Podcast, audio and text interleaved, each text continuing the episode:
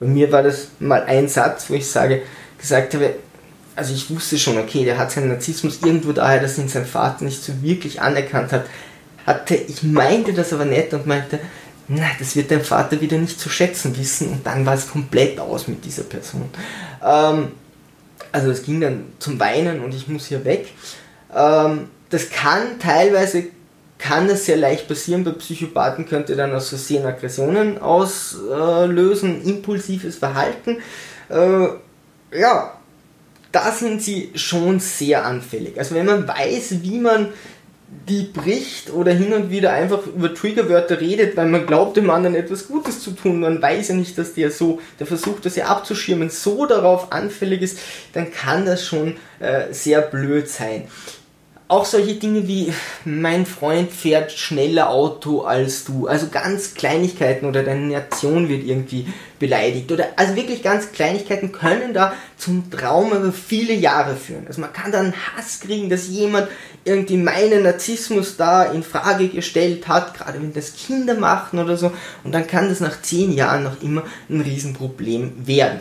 Also alles, was sie da nach vorne pusht, ist natürlich etwas, wo sie auch sehr, sehr stark angreifbar sind. Sonst würden sie es nicht so zwangsgesteuert machen dieses zwangsgesteuert beinhaltet, dass sie dort auch sehr verletzlich sind, sonst würden sie nicht so viel Energie investieren, wenn es ihnen nicht so wichtig wäre, dort gut auszusehen. Und ich bezweifle, dass Träger der Triade jetzt prinzipiell glücklich sind. Sie werden schon mit dem ganzen Ding ihren, ihr Glück auch bekommen. Sie werden auch wissen, dass sie Fehler machen.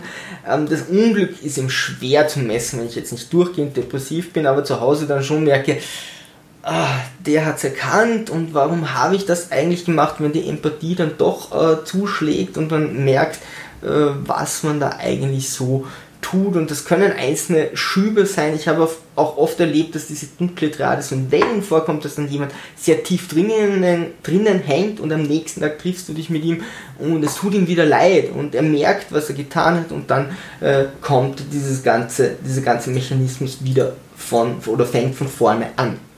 So, wie soll ich mich verhalten? Ich lese mal kurz runter anhand der Folie.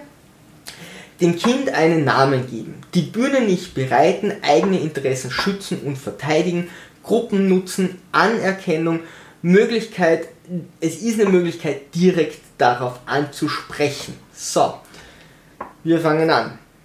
Dem Kind einen Namen geben. Wenn ihr über die dunkle Triade Bescheid wisst, dann kennt ihr die Verhaltensmuster und könnt diese leichter erkennen. Das heißt noch nicht, dass Leute Träger der dunklen Triade sind, sondern einfach nur, ihr kennt Verhaltensmuster, die euch manipulieren, wo der andere sehr auf sich bezogen ist oder die euch zu irgendwas überzeugen wollen, das ihr gar nicht tun wollt.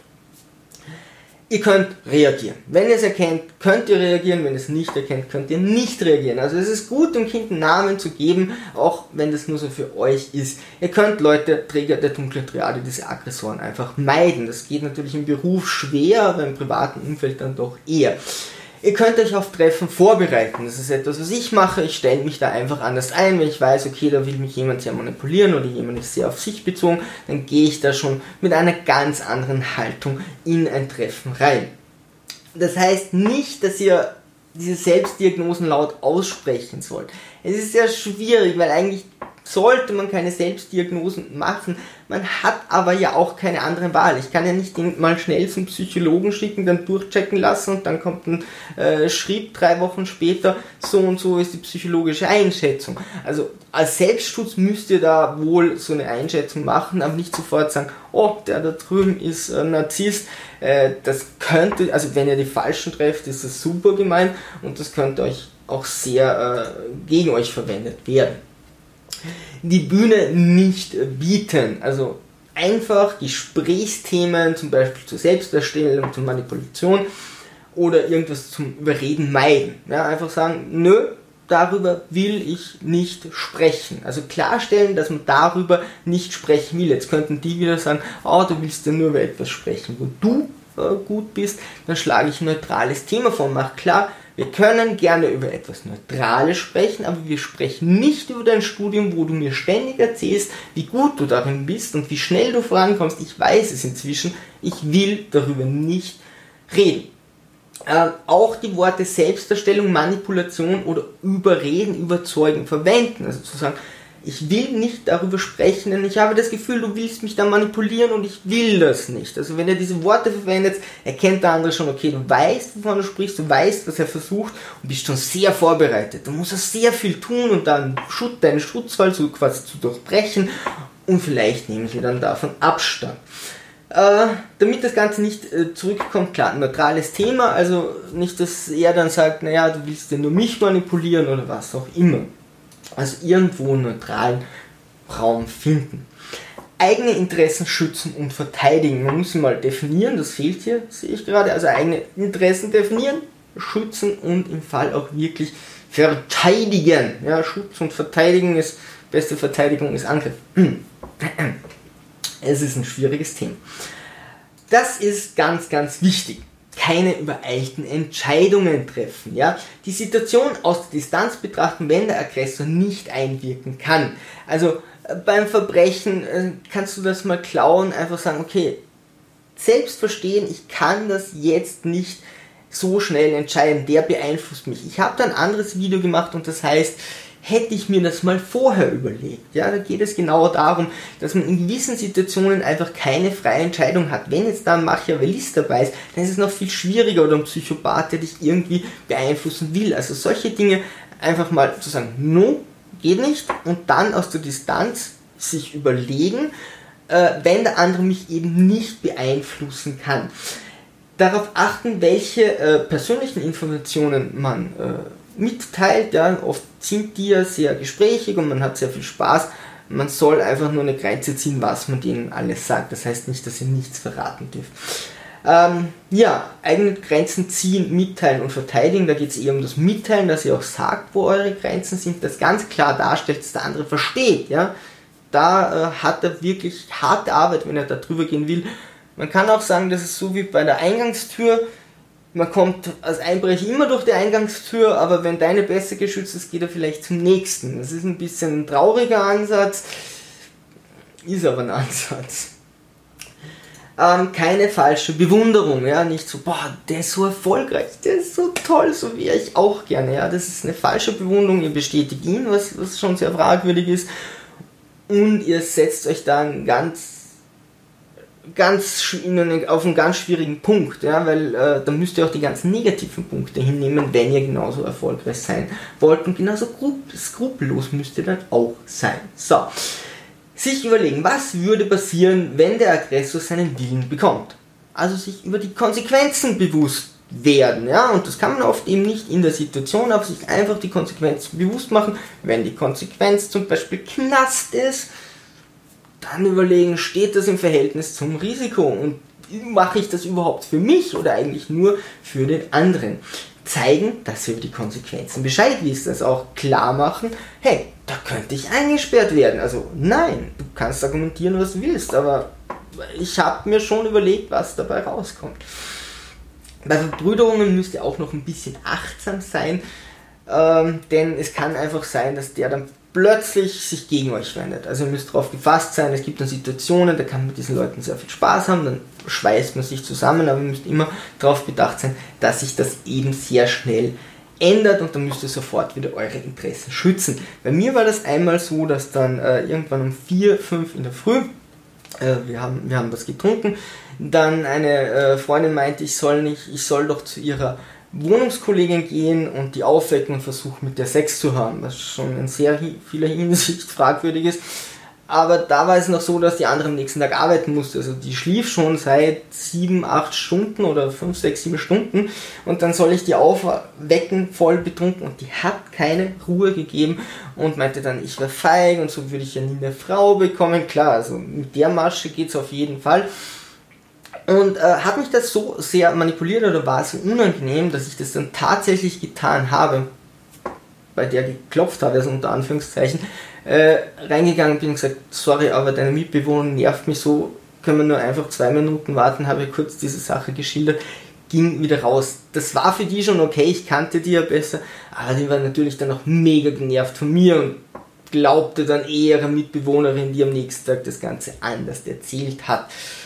Heutzutage könnte ich damit anders umgehen, dorthin zu gehen und dann die wirklich anzubaggern, das wäre echt Mist. Also da, da müsst ihr echt aufpassen. Solche Sachen können passieren und ich dachte mir, warum macht ihr das? Und gerade beim Machiavellisten ist oft das Motiv nicht so klar ersichtlich. Oft kann es auch nur sein, um dich zu demütigen. Es kann vollkommen ausreichen. So, was können wir noch tun? Die Gruppe nutzen. Es ist äh, eine sehr starke Waffe, denn die Leute können in der Gruppe nicht so leicht sich selbst erstellen oder nicht so leicht manipulieren berechtigte Kritik in der Gruppe anbringen. Mit den Leuten vorher sprechen, aber der könnte nur gerecht, äh, gerechtfertigte Kritik anbringen. Ihr kennt das sicher, wenn man in der Gruppe ist und selbst alle wüssten, dass es recht ist und dass es in Ordnung ist, sagt immer einer, nö, ich bin dagegen. Und auch wenn du sagst, ich kann jetzt AIDS heilen, wird immer noch einer sagen, nee, äh, finde ich jetzt nicht so gut. Es gibt immer einen Idioten, so definiert sich die Masse, das Individuum würde oft äh, gar nicht das machen, aber berechtigte Kritik kann ich dann schon zum Träger der dunklen Triade äh, gegenüberbringen. Ähm, dann Anerkennung, also die Psychologie sagt, wollt ihr hier etwas bei den Aggressoren erreichen, müsst ihr zum Teil mitspielen, müsst ihr sie zum Teil anerkennen. Ich würde nicht sagen, lasst euch zu Dummheiten überreden, aber ein bisschen mit ihnen mitfahren ist das sicher sehr hilfreich. Möglichkeit, sie direkt äh, darauf anzusprechen und da würde ich sagen, ihr müsst echt wissen, was ihr tut. Also das soll kein Schnellschuss sein, das soll gut überlegt sein. Ich mache sowas nicht gerne, aber ich mache sowas einfach. Es, man kann nicht immer Psychologe sein, um mit solchen Leuten umgehen zu können. Die sind in meinem Umfeld und beeinflussen mich, dann darf ich auch. Ähm, ich weiß ja auch, dass die so ein Problem haben, aber das ist ein Problem, das aggressiv andere beeinflusst und nicht ein Problem, oh mein Gott, mir geht so schlecht und dann komme ich noch und hau drauf. Ja, das ist ein Unterschied. Ähm, also ich mache so etwas, wenn ihr euch da unwohl fühlt, macht es nicht oder macht es lieber in der Gruppe, sprecht euch vorher ab. Ja, und wenn zwei so Aggressoren der dunklen Triade aufeinandertreffen, Finger weg. Ich habe das erlebt es ist nicht lustig, dazwischen zu stehen. Vielleicht seid ihr psychologisch so geschult, dass ihr euch da dann äh, gut unterhalten fühlt. Äh, ich fand es immer wie Zähne ziehen. So, brechen. Wir müssen darüber sprechen. Man kann die dunkle Triade brechen. Man kann sie, ja, man kann einfach ihre Stärken oder ihre Schwächen gegen sie verwenden, wo sie ihre Stärken sehen. Zuerst die moralische Frage. Ähm, es sind Aggressoren, die unter einer Störung leiden, jedoch wissen, was sie tun. Also die wissen, was sie tun. Ja. In den meisten Fällen auch Psychopathen wissen, was sie tun. Ähm, sie machen das natürlich aus irgendeinem Zwang heraus, also das müsst ihr ihnen irgendwo zugute halten, aber sie machen es schon gegen euch. Es ist nicht etwas, was nur sie selbst schädigt. Ähm, es ist nicht möglich, mal kurz eine äh, Psycho also einen Psychologen zu bemühen. Ich habe nicht die Möglichkeit, einfach da auf, auf, auf, auf irgendwie einen, einen Geschulten hinzugehen in, im Umfeld oder in der Firma, muss ich das meist selbst machen. Ich kann nicht immer zum Chef gehen und sagen, oh, der hat das gemacht. Äh, meist muss man sich muss man mit der Situation selber klarkommen. Äh, es ist auch eine Selbstkritik, die hier sehr wichtig ist. In der Arbeit ist es natürlich schwieriger, sich die Leute auszusuchen, aber oft lässt man die Leute der dunklen Triade tatsächlich freiwillig in sein Leben, ja, weil die sind irgendwo sympathisch und charismatisch und das kann man ihnen nicht wirklich vorwerfen. Und auch daran zu arbeiten, kann man ihnen nicht vorwerfen. Also das sollte man ihnen schon irgendwo zugute halten. Wenn ich die selbst reinlasse, kann ich die dann nicht nachher vollkommen kaputt machen, sondern sollte schon das Ganze langsam aufarbeiten. Das für mich ist es noch immer kein Grund, nicht doch etwas zu sagen. Aber ganz wichtig, das muss jeder für sich in der speziellen Situation selbst entscheiden. Diese Entscheidung kann euch keiner abnehmen. Mehr Culpa. Schon. Wie bricht man jetzt die ganzen? Hier ist die äh, Liste. Beharrlichkeit, die Macht der Gruppe nutzen. Mit den eigenen Waffen schlagen, Schwächen erkennen, Schwächen ausnutzen. Bruch durch Alkohol. Tja, so, gehen wir es durch. Äh, Beharrlichkeit. Stur weiter argumentieren, ohne auf die Argumente des Gegenübers einzugehen. Das macht sie fertig. Ich habe dieses Sheldon-Beispiel genannt, wo der einfach sehr ausdauernd dann weiter argumentiert, da müsste ausdauernder sein und das ist bei der dunklen Triade wirklich nicht einfach. Ich hatte da Diskussionen, holla die Waldfee, die sind echt ausdauernd, Aber es macht sie dann tatsächlich fertig, wenn ihr einfach weiter argumentiert. Wenn ihr wie Kinder immer warum fragt, kann es sein, dass ihre Motive entlauft werden. Also das ist auch eine gute Möglichkeit. Äh, warum, warum, warum, ja, immer weiter fragen, ihr treibt sie damit langsam in den Wahnsinn. Das hat ein Freund von mir bei einem Narzissten gemacht, der an die Psychopathie überging. Also den Übergang hat man wirklich sehr, sehr schön gesehen, wie der immer auch impulsiver und aggressiver wurde. Und der hat dann einfach nur warum gefragt. Der, also der andere war dann so der Meinung, du musst der dümmste Mensch der Welt sein, aber der hat das nur aus Spaß gemacht und es kam dazu, dass der 1,85 Meter auftrainierte große Typ in einem sehr kleinen Lift wie Rumpelstilzchen auf und ab gesprungen ist, voller Hass. Er konnte körperlich dem anderen jetzt nichts großartig tun, weil er besser kämpfen konnte, aber er war fix und fertig. Er ist auf und ab gesprungen, er hatte sich nicht mehr unter Kontrolle. Er ist absolut ausgeflippt, konnte aber seine Aggressionen nicht irgendwie keinen Ausdruck verleihen und wusste nicht mehr, was er tun soll, nur weil der andere warum gefragt hat. Das kann Eltern auch in die Weißglut bringen, ist aber etwas anderes. Ähm, ja. Das hast du ganz toll gemacht. Hier ein Leckerli. Aber warum erzählst du mir das? Ich muss diesen Satz einfach reinnehmen, weil ich mir oft denke, äh, gerade bei so Narzissten, warum erzählst du mir das gerade? Also einfach zu erzählen, dass man irgendwo gut war, wenn das jetzt nicht irgendwas herausragendes, Besonderes oder eine lustige Situation war, denke ich mir oft so, hier ein Leckerli, aber warum zur Hölle erzählst du mir das. Und auch damit könnt ihr sie brechen, wenn ihr so ein bisschen Sarkasmus äh, reinbringt, Satire reinbringt, das Ganze aufs Lächerliche bringt und damit dann wieder ihre Dinge ausspielt. So, ja, du willst mich manipulieren, wie doof, ich bin doch nicht so, wie schlecht hast denn du das versucht, das merkt doch jeder. Also bei solchen Sachen fühlen sie sich sehr angegriffen. Die Macht der Gruppe nutzen ist klar, wenn die Gruppe zusammenhält, könnte ihr den auch als Gruppe brechen. Also das ist meist relativ einfach. Äh, das Schwierige ist dann nur, dass die Gruppe zusammenhält. Aber da würde ich die moralische Frage natürlich wieder ganz äh, stark reinziehen, weil das ist natürlich unfair. Ähm, wir müssen nur abwägen, so ja, wie gemein war der und wie wichtig ist es euch. Oder wie gefährlich ist es. Mit den eigenen Waffen schlagen, Schwächen erkennen, ja, da, da, da eh klar. Auf die eigenen Erfolge hinzuweisen, ja. Äh, zum Beispiel bei uns war es dann so, dass dann einer sagte, ja, äh, er ist im Studium so und so weiter und er wird schneller fertig sein als die und die und eine wurde dann aber schneller fertig als er. Also wenn du dieses Thema allein erwähnst, äh, kriegt er Scheuklappen und kommt in Rage. Ja, also ihr werdet Punkte finden, wo die auf keinen Fall darüber sprechen wollen. Äh, gespielt dumm stellen, äh, Fragen des also gespielt dumm auf Fragen des Aggressors, äh, hin, ah, ach Gott, Entschuldigung, gespielt dumm auf Fehler des Aggressors hinweisen, ja. Wenn der Fehler hinweist, ist es ihnen ja schon unangenehm, wenn das gespielt dumm macht, dann könnte es ja auch äh, relativ einfach brechen. Ihr müsst euch immer klar sein, ja, gerade in der Psychopathie, die können dann sehr aggressiv sein. Also körperlich solltet ihr euch da irgendwie absichern und irgendwie einen Bodyguard dabei haben. Schwächen nutzen. Ähm, bei mir war es so, äh, eben, das kommt oft in Wellen, ja, und plötzlich sagen die wieder, wo sie Probleme hatten. Einer sagte dann, er hat Probleme beim Verlieren, bei Spielen, und ich dachte mir, na, no, na, ne, das wissen wir alle, also offensichtlich könnte es nicht sein. Habe ich natürlich nicht gesagt. Ich habe das sehr honoriert, dass er mir das sagte. Am nächsten Tag saßen wir wirklich am gleichen Tisch, im gleichen Pub, und ich wollte sagen, du hast doch gestern gesagt, ähm, dass du Probleme mit dem Verlieren hast. Mir ging das als Kind auch so. Ich habe das und das gemacht und danach wurde das weniger. Das wollte ich sagen und ich kam zu dem Satz, du hast doch gestern gesagt, dass dir Verlieren schwer fällt. Bei mir war das als Kind auch so. Aus. Zwei Stunden Diskussion, ich habe diesen Satz ungefähr 300 Mal angefangen, weil ich einfach versuchen wollte, kann ich den fertig bringen? Ich habe es nicht geschafft zwei, drei, vier Stunden. Es war wirklich, wirklich lang. Ich habe es nicht geschafft, diesem Menschen zu erklären, dass ich nicht ihn angreifen wollte, sondern ihm sagen wollte, hey, also ich hatte das auch, damit stellen wir uns auf, also ich mich auf sein Level und das und das kann man vielleicht machen. Ist egal, was ich nahe gesagt hätte, soweit bin ich nie äh, gekommen.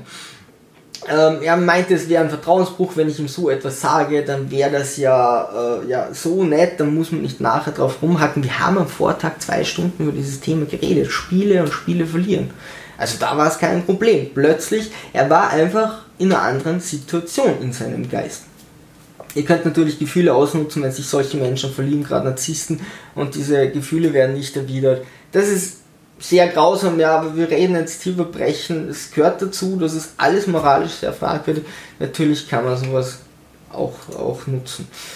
Äh, Wankelmütigkeit ausnutzen, ja, wenn sie zum Beispiel sagen, sie können etwas super, dann kommen sie drauf, da gibt es jemanden, der kann es besser, oder sie haben Angst, dass du sagst, na okay, passt, dann machen wir Arm drücken und bist aber besserer Bodybuilder. Dann sagen sie, natürlich kannst du das besser und dann sagen sie irgendwann wieder, sie können das so toll einfach darauf hinweisen oder nachfragen, wie war denn das jetzt? Also wenn sie sich oft widersprechen, einfach sagen, ja, sorry, du widersprichst sich da, also hast du überhaupt eine Meinung oder wie sieht denn das genau aus?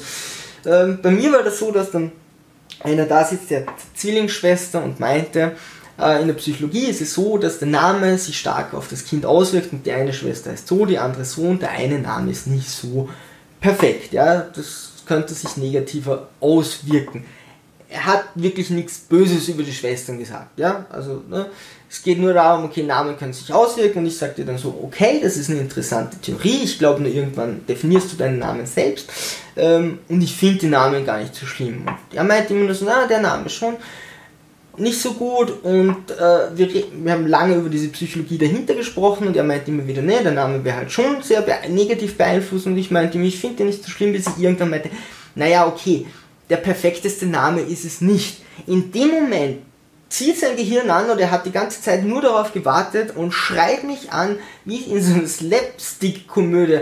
Das ist meine Schwester, du kannst doch nicht so über meine Schwester sprechen, ja? Und ich mir dachte, ey, sag mal, hast du einen Knall? Also geht's dir noch gut? Du sagst das seit Stunden und ich gebe dir minimalst recht, recht und du flippst komplett aus. Also bei dem hat man echt gemerkt, der war am Anfang nicht so, wie der dann noch die Psychopathie in dieser dunklen Triade einfach mitnimmt. Ähm, er war da sehr wankelmütig und das hat nicht funktioniert. Also es, es gibt also bei King of Queens gibt es das mit Arthur, wo Arthur und, und Doug spazieren gehen und Arthur meint, diese Frau da drüben wäre so hübsch und auf, äh, Doug sagt nur so, ey, lass mich spazieren gehen und irgendwann sagt er, ja, okay, die, die ist ja gar nicht so hässlich. Und Arthur schreit ihn an, wie kann er das machen? Du bist mit meiner Tochter zusammen und zwei Sekunden später sagt er wieder, ey, die da drüben ist auch ganz hübsch. Also so bin ich mir da vorgekommen und ich habe das dann natürlich gegen ihn verwendet, weil das war einfach eine, eine Frechheit in der Situation. Er wollte, glaube ich, wagen, er wollte gerade seine Psychopathie freien Lauf lassen und wartet nur auf irgendetwas, was ich sage, wo er da ja, dran kann. So, letztes Bruch durch Alkohol. Ey, ihr sollt keine Leute unter Drogen setzen, um die zu brechen. Ja? Also nur wenn es zufällig passiert, Alkohol ist legal und äh, wenn dann zufällig jemand alkoholisiert ist. Ich habe da ein sehr positives Beispiel, dass mir dann äh, jemand sagte, äh, im Rausch zweimal, dass er weiß, ja, dass er diese, diese dunkle Triade, also so wurde es nicht genannt, aber dass er diese Probleme hat, dass ihm das auffällt dass ich eh versucht daran zu arbeiten und vorher war ich echt ein Punkt, wo ich mir dachte, ich will mit diesem Menschen eigentlich nichts mehr zu tun haben. Ja? Das, ich konnte damals die dunkle Trade noch nicht so, so definieren oder noch nicht so fassen, aber ich wusste, das geht einfach nicht mehr. Dieses Verhalten von diesem Menschen ist einfach nicht akzeptabel. Und äh, dann war das ganz zufällig bei mehreren Spritzen und plötzlich brach das so aus diesem Menschen heraus und da habe ich dann wieder gesehen, wie sehr man da auch drunter leiden kann und dass man das sehr wohl wahrnehmen kann. So, warum gibt es die dunkle Triade überhaupt? Jetzt müssen wir ein bisschen in die Philosophie reingehen und wir bleiben oder wir fangen mit Nietzsche an, denn wer könnte es besser sagen als Nietzsche? Ich distanziere mich davon. Ja, das ist okay. Ist Moral eine Schwäche und die Waffe der Dummen? Also die Idee ist, ja, du, du, du hast Leute, sind einfach intelligenter, mächtiger, können mehr, sind genetisch bevorteilt und sagen dann, okay, dann ihr unten arbeitet und uns geht's gut und so kriegt man Fortschritt. Ähm, dann gibt es sowas wie Moral, Empathie, Ethik, wo man sagt, äh, hey, das sind auch Menschen, ja, die, die, die, die fühlen, die können leiden, äh, das geht so nicht, ähm, die müssen wir mitnehmen. Und eine, eine starke Gesellschaft, eine fortschrittliche Gesellschaft, auch wieder eine philosophische Frage, aber zeichnet sich also wenn man gegen argumentiert, dadurch aus, dass sie ihm Schwächere mitnimmt. Das ist das, was wir versuchen, wenn jemand behindert ist oder wenn sich jemand verletzt und äh, dann plötzlich nicht mehr arbeiten kann, dass wir versuchen, diese Leute mitzunehmen und nicht zu sagen, na, ihr habt wohl Pech gehabt. Ähm, da ist jetzt die Frage, ist die dunkle Triade erstrebenswert? Nach Nietzsche wäre das natürlich, ging schon in die Richtung erstrebenswert, okay, wir stellen die obere Schicht da und alle unteren äh, sind eben dafür da, uns zu bewundern, damit sie von uns manipuliert werden, für uns zu arbeiten. Also die dunkle Triade würde da sehr gut reinpassen. Das wäre dann so, als würde ich einfach nach Darwin die Schwächen aussortieren, wer gar nicht mehr kann, kommt weg und die anderen arbeiten eben äh, für die Größeren. Nach diesen Kriterien ja, hätte man auch Stephen Hawkins keinen Raum äh, bieten dürfen, sondern hätte man eigentlich gleich sagen müssen, okay, sorry, aber äh, das war's mit deinem Leben. Das ist immer so eine Frage. Also es gibt da Studien von, ich kann, ich muss diese Anführungszeichen immer dazu sagen für den Podcast, aber es gibt Studien, äh, die sagen, okay, dieses Volk ist genetisch unterentwickelter, also sagen wir lieber weniger weit entwickelt als wir, weil ich spreche oft mit deutschsprachigen Leuten und das, die nehmen es immer sich selbst natürlich als Beispiel. Ähm, ich sage nicht, wir sind degeneriert als andere, das, das, das tun ganz selten Leute. Ähm, und nach der Definition ist es blöd, die mit uns zu vermischen, oder ist es eben äh, nur nachvollziehbar, dass es denen schlechter geht als uns. Das ist eine, eine ganz furchtbare Aussage, die, die sehr fokussiert und sehr eng, also sehr mit Tunnelblick ist. Also da sieht man sehr viele Sachen nicht. Erstens mal ist der Durchschnitt genetisch in einem Volk die eine Sache, äh, das muss man an, Wert, äh, an Werten messen, die Genetik ist nicht ganz entschlüsselt. Also zu sagen, der ist genetisch schlechter, kannst du eigentlich nach heutigen Maßstäben gar nicht. Da musst du definieren, was ist gut und schlecht. Also dann hakt schon mal sehr, weil für den einen ist, ist Empathie wichtiger als äh, finanzieller Erfolg. Also wer ist jetzt hier genetisch besser, wo das mehr oder minder ausgebildet ist. Ähm, und der Durchschnitt heißt nicht, dass die vielleicht nicht wenige Leute haben, aber die dafür genetisch viel, viel besser werden. Oder stell dich das Ganze mit dem IQ vor, die viel, viel mehr IQ haben. Also Genetik ist ja doch relativ diffus. Die viel, viel mehr IQ haben und dafür viel mehr Produktives tun können, die kannst du dir nicht rauspicken, ja, dadurch ein ganzes Volk zu verurteilen oder einfach eine Menschengruppe, ja, wo du sagst, okay, wir sind, wir sind die Elite, und äh, da, da, hast du noch deine dunkle Triade und alle, die nicht so intelligent sind oder so, gehören, gehören da weg. Dann gibt es, wie vorher schon angesprochen, ganz viele Dinge, die da wahrscheinlich nicht reinfallen. Eine Sache kann Kreativität sein. Kreativität kann zur Unterhaltung führen, was sehr, sehr viele Leute wollen und sehr, sehr viele Leute ganz, ganz viel Geld ausgeben. Die heutige Unterhaltungsindustrie boomt in alle Richtungen. Also das ist keine Kleinigkeit mehr. Und da musst du nicht unbedingt genetisch toll sein, damit du kreativ bist. Also diese, diese ich glaube, dieses Verhältnis wurde noch nicht unbedingt dargestellt oder fällt auch da nicht rein.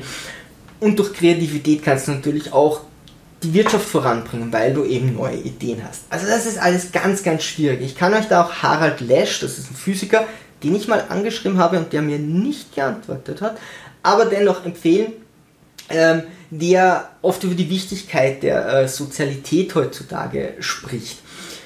Ähm, ich habe es mal so in einem Satz zusammengefasst, ähm, der Wert eines Menschen für die Menschheit und den Lebensraum kann nicht an Genetik und sozialer Kompetenz oder einer, an einer idealisierten Zielsetzung gemessen werden.